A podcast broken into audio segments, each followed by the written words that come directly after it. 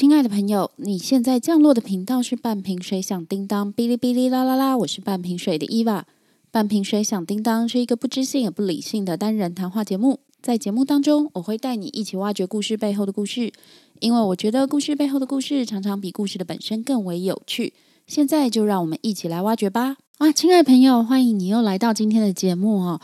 我们最近在做的这本书是，呃，越南裔美国作家阮月清他所撰写的《流亡者》。《流亡者》由八篇短篇小说共同组成。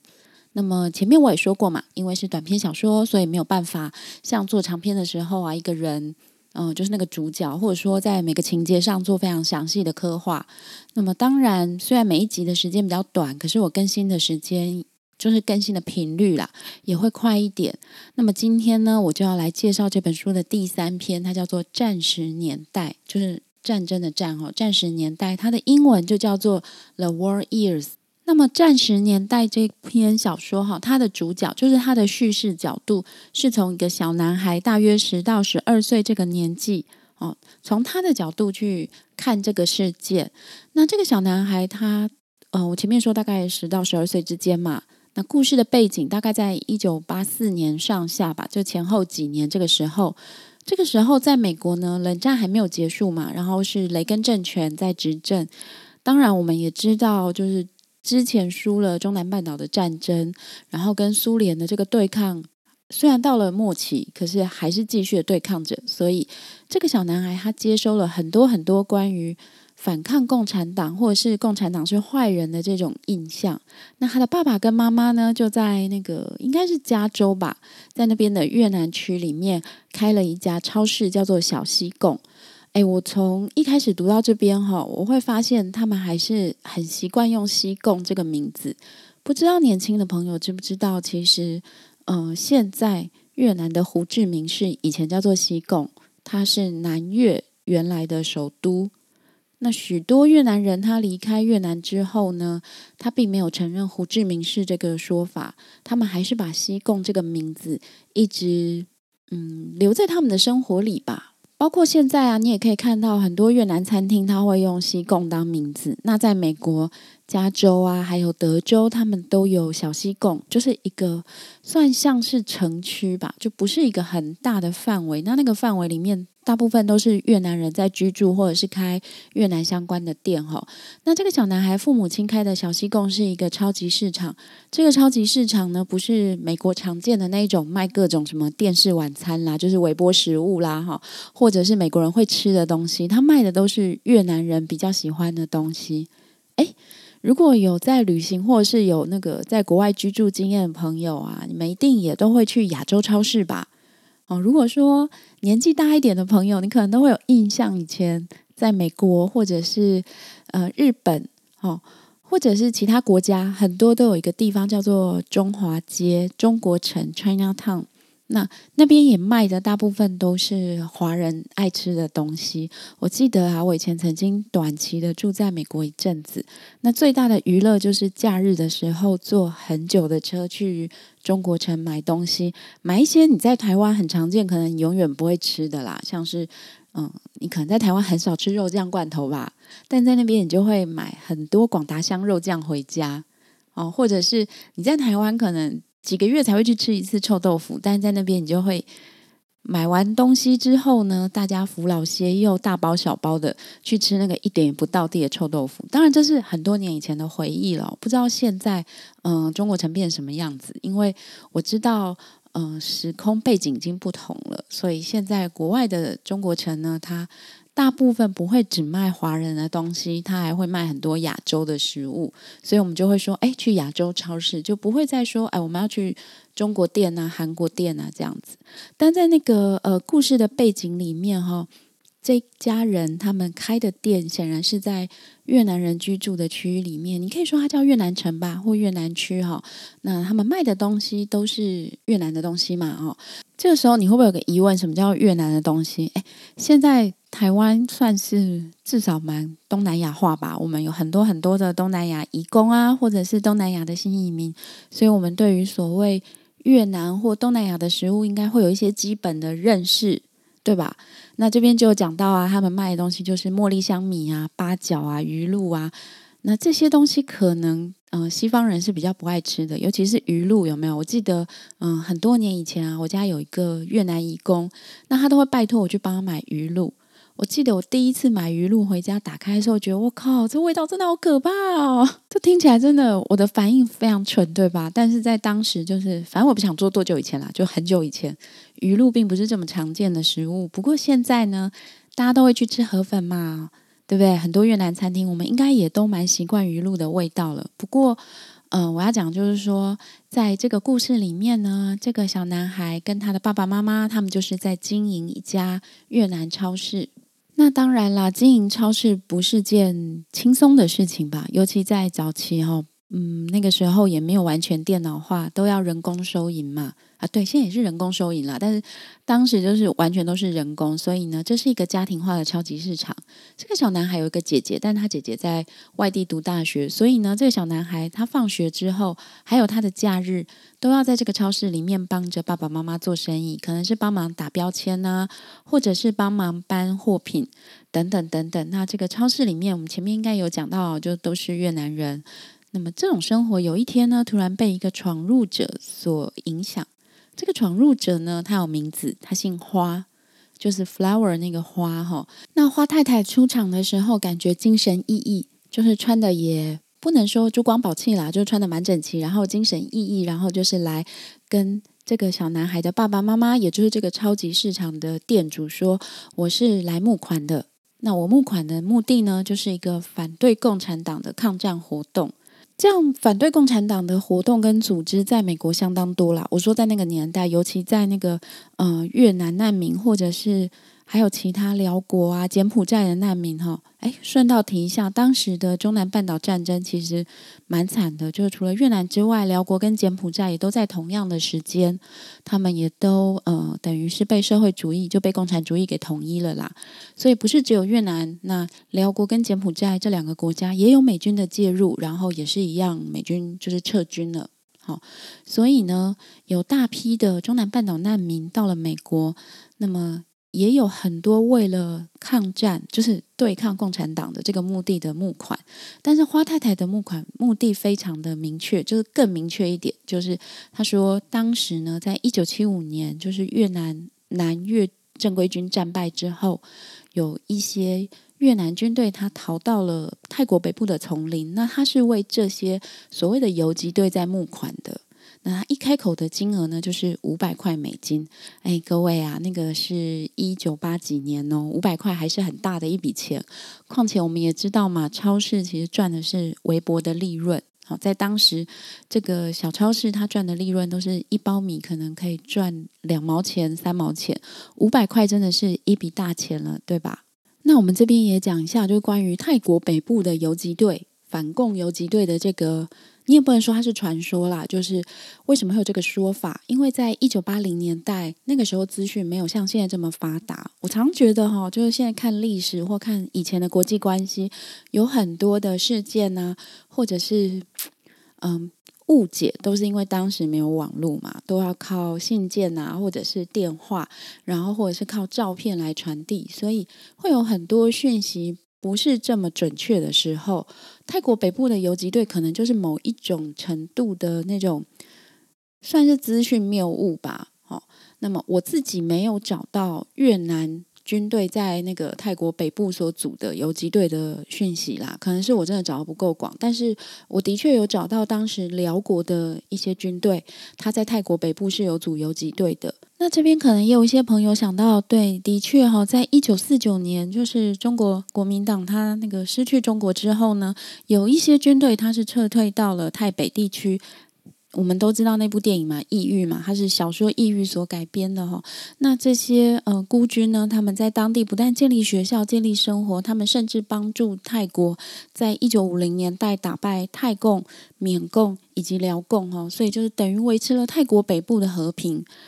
但是这些孤军呢，后来有一部分撤退到台湾，另外一部分他们是留在当地，可是他们并没有泰国的那个国籍，他们只有居留权。这个问题一直延伸到现在都还存在。那因为呢，这些孤军他们的故事可能也会感动，或者是说会影响一些流亡在外面的越南人啊、辽国人跟柬埔寨人，会觉得说：哎，你看以前呃，中国中华民国有这样的一支军队，他们在泰国北部，而且呢，接受泰国的算是资助吗？就是泰国政府是有跟呃中华民国的这支孤军合作的，所以呢，他们可能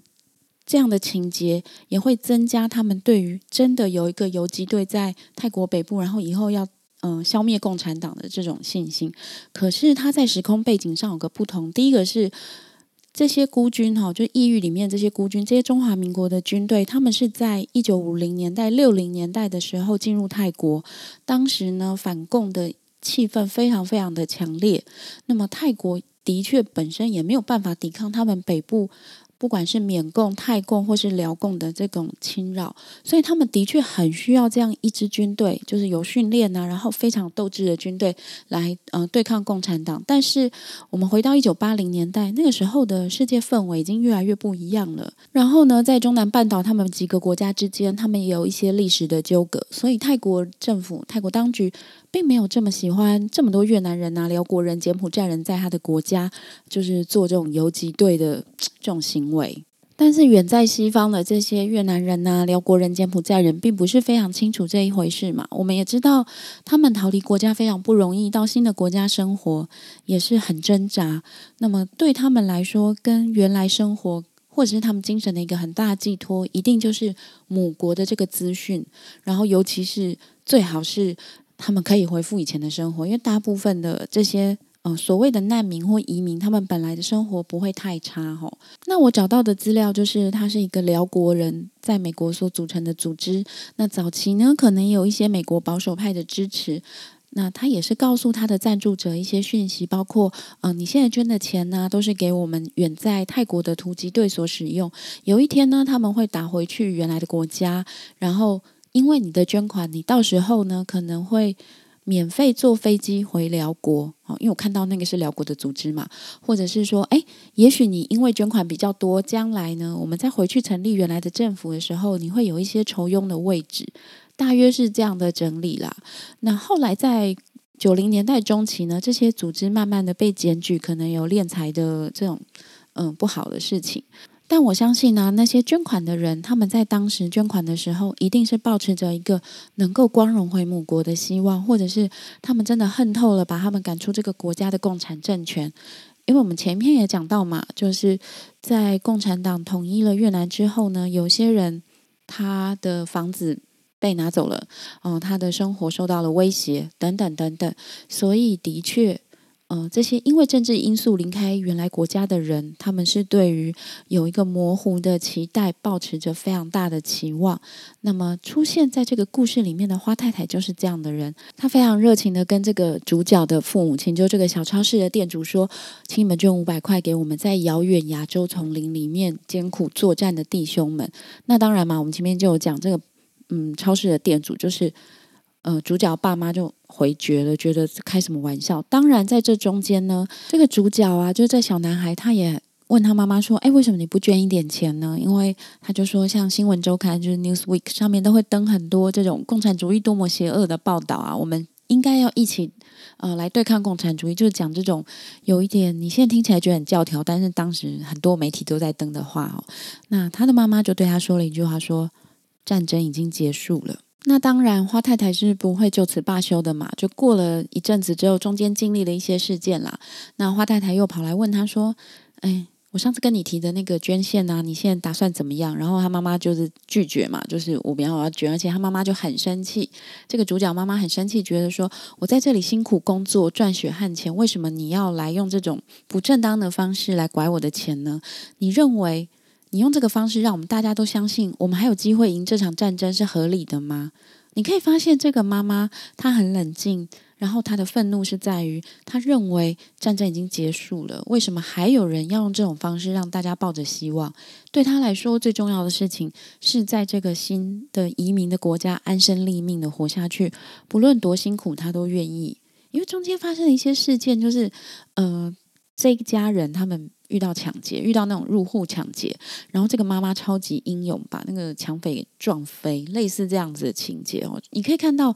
她对于侵害到她的生活这件事情，她非常的在意。我想，可能是经历过重大失去的人，他对于侵害到他现在所拥有的东西、人事物，哦，发生这样情况的时候，他的反应会特别的激烈。所以，这个妈妈对于花太太一直来募款的事情非常生气，觉得你又要来打扰我好不容易 settle down 的生活，然后你还要告诉我们这场战争我们可能打赢吗？对这个妈妈来说，战争已经结束了，所以。经历过这一场呃拒绝，然后类似羞辱的过程之后呢，花太太也不是好惹的，她就很大声的在这个店里面说：“好，我要告诉所有人，你们都是共产党的同类，你们是共产党同路人。”哎，有没有很熟悉？可是呢，在一九八零年代的越南区，这不是一句玩笑话，这可能会帮他们惹上很大的麻烦。第一，当时在美国的越南人。大部分应该说几乎百分之九十九都是因为南越被北越占领之后，所以移民到美国的越南人，他们非常痛恨越共哦，共产党就对他们来说，就是这就是人生中最大的敌人。在这样的情况之下，如果被指称为是那个越共的同路人，他们这家店呢，跟这一家人呢，会有两个很大的威胁。第一个就是客人会不再上门，哎，这不是开玩笑的。好像到两千年之后呢，我还看到那个。嗯，维基百科吧，还是哪里就写说，在美国的某一家越南店里面，他们放了胡志明的像，结果就被那一区的越南人大抵制，就是真的。后来他们要把那个像给拆掉，就是有这么痛恨就对了。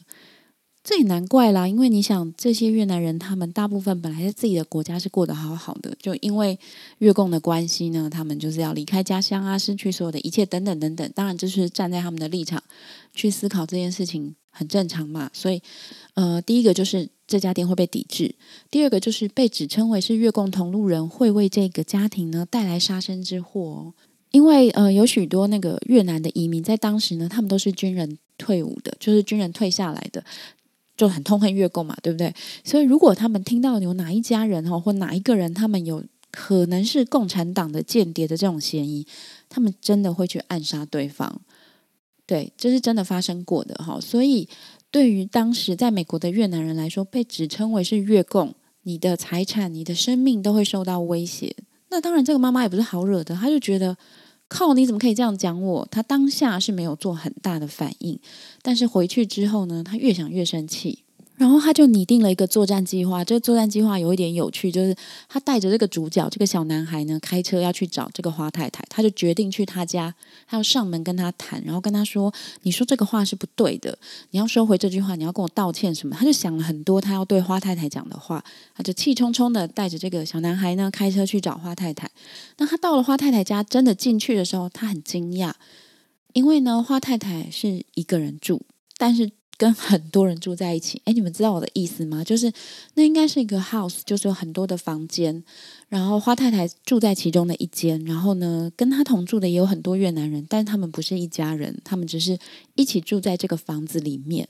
这个时候，你就觉得花太太好像有一点孤单，虽然她活在越南人的社区里，跟很多同胞住在一起，但她的房间独立的，那房间里面呢？有一些他赖以为生的裁缝工作的那种布料，但是也有很多是那种嗯野战服。那花太太就跟他们解释说，这些都是从美军那里要来的军服，可是对于越南人来说尺寸太大了，我要帮他们改小。那花太太就说，改小之后啊，可以寄到泰国，或者是留在美国，因为当时美国境内也有谣传有一些呃秘密的军人、军队什么的，然后也还有很多就是从南越退下来的这些军人哈，就这些移民，他们在很多仪式的时候其实是会穿这种军服啦。那总之，他解释了这一番之后呢，这个呃妈妈就这个小男孩的妈妈就很好奇的说，哎，所以你先生是军人吗？你知道看到这么投入，就会想说，哎，你是不是军人家属？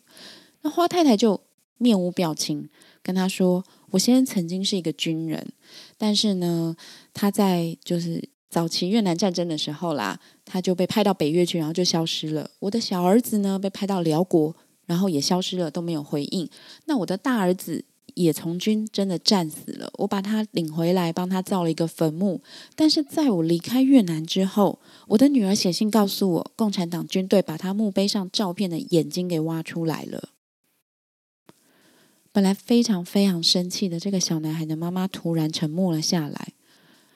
我们可能都有这样的经验吧，或者是你可以想象这样的情绪：本来一肚子气，觉得自己受了天大的委屈，觉得我被抹黑了，莫须有的事情，你真的是害我害惨了。然后我找上门跟你讨个公道，我要跟你要个说法，你要跟我道歉。然后你发现啊，原来这个动作的背后是一连串这样的不幸。花太太的经历绝对不会是最不幸的越南难民。但是对于认为战争已经结束，而且过着一个算是小体面生活吧，有丈夫、有孩子、有自己产业的这个主角妈妈来说，花太太面对她讲出自己所遭遇的这些不幸，还是很令她震惊嘛。因为她其实就这个主角的母亲，其实想要摆脱这个战争时代的阴影跟过去，但花太太讲的这一些话又把她你知道勾回去了。所以呢，主角的妈妈就说：“我很遗憾。”花太太突然很激动的说：“没有什么好遗憾的，没有人可以告诉我的丈夫跟我的小儿子已经死了，没有人看到他们的尸体，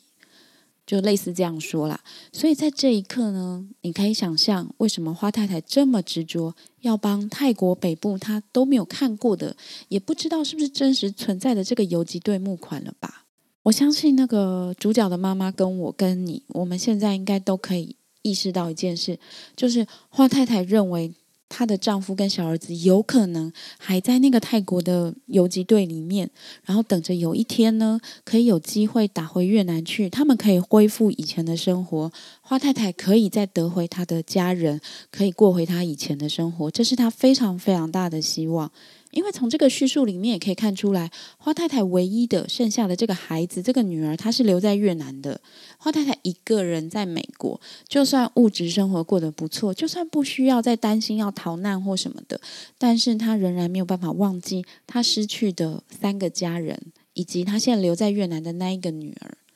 所以呢，这个时候，我相信啦，就我刚刚说嘛，作者的母亲她一定也有感受到这个情绪。他就拿出了两百块，他跟花太太说：“我就这么多了，没有更多了。”哎，你不会觉得这是一个妈妈的智慧吗？他的确被感动了，然后他也面对这件事情，可他也就掏出两百块，然后花太太也没有说：“哎，还有三百。”你知道，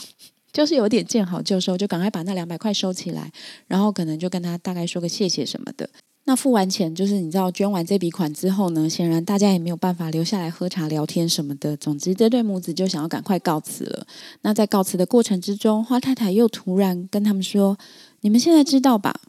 光是杀我儿子一次是没有办法满足这些共匪的，他们连他的坟都不放过。共产党就是这么不尊重死者。”这花太太因为讲述自己的过去，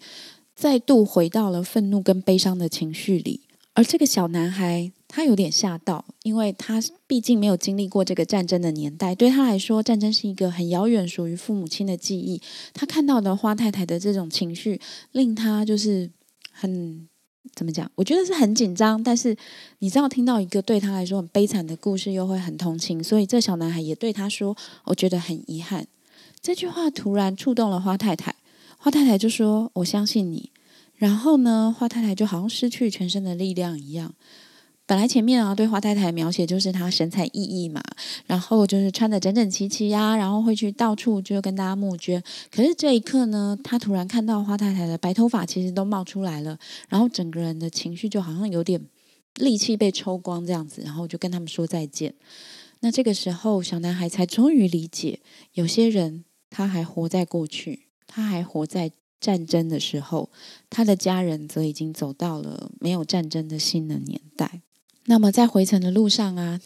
这个妈妈，小男孩的妈妈也蛮有趣的。他就突然在一家便利商店门口停下来，跟这小男孩说：“哎，你不是一直很想要零用钱吗？”他就塞给他儿子五块钱。那这边有讲一下，就是因为他们生活一直过得很紧嘛，所以这个小男孩从来都没有零用钱。那他当然也试图跟他爸妈要过零用钱呐，但是他爸妈就会觉得说：“哎，我养你花多少钱啊？”等等等等，这种就是真的很亚洲的说法。但在这一刻，他妈妈突然塞给他五块钱，跟他说：“你想买什么就去买吧。”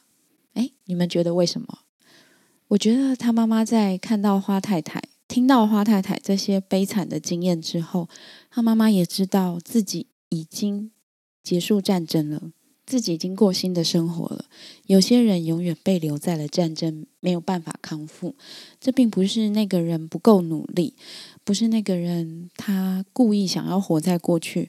而是你失去的东西太巨大，以至于你没有办法这么容易过上新的生活。即使即使他们已经通通到了美国，这个看起来自由、民主、富足，给他们很多庇护的国家，像花太太这样在战争中失去一切的人。仍然要活在过去，所以呢，也许是因为这样吧，所以这个主角的妈妈呢，就给了他儿子一笔零用钱，让他进去买他喜欢的东西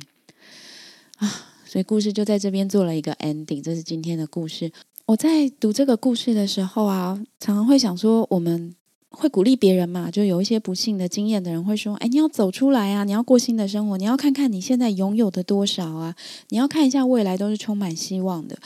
可是。我们并不一定知道他曾经失去过什么，我们并不一定知道一个喊着口号的人，他背后背负着怎么样不愉快的回忆。我并不是说人都不要往前看啦，往前看真的是我们很常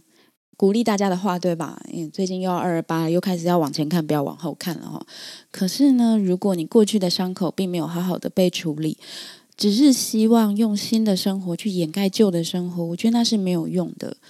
像花太太这样的行为，我并不觉得有错误。起码这样的行为带给他了一个希望。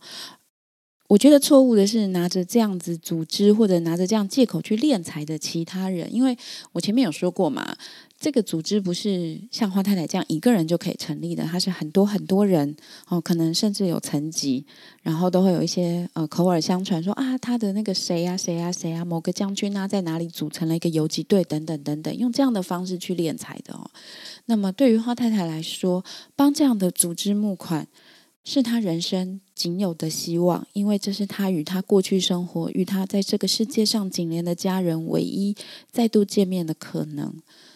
我不知道，如果故事走下去，花太太发现原来没有这样的组织，原来永远都不可能再有游击队打回越南的时候，她要怎么过下去呢？我比较希望这个故事。就是说，假使这个故事真的要往下写的话，我比较希望看到的是花太太她在美国，她找到了新的家人，不一定要再结婚或什么，就是她可以再找到新的家人、新的朋友，让她能够找到新的活下去的意义跟环境，而不是活在过去。而我们真的也不要去指责别人，老是活在过去啦。再提醒一下哦，就是最近二二八又要到了，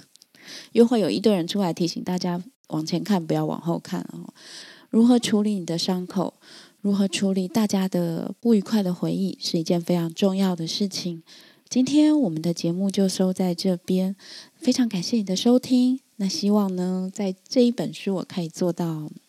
很快的更新吧，我不要。帮大家做太多的承诺哈，总之非常谢谢你。那有任何的问题，都欢迎你到 Instagram 或 Facebook 搜寻“半瓶水响叮当”。那你可以私讯跟我联系，或者是在节目下方的 Show Note 留言给我都可以哦。感谢你的收听，拜拜。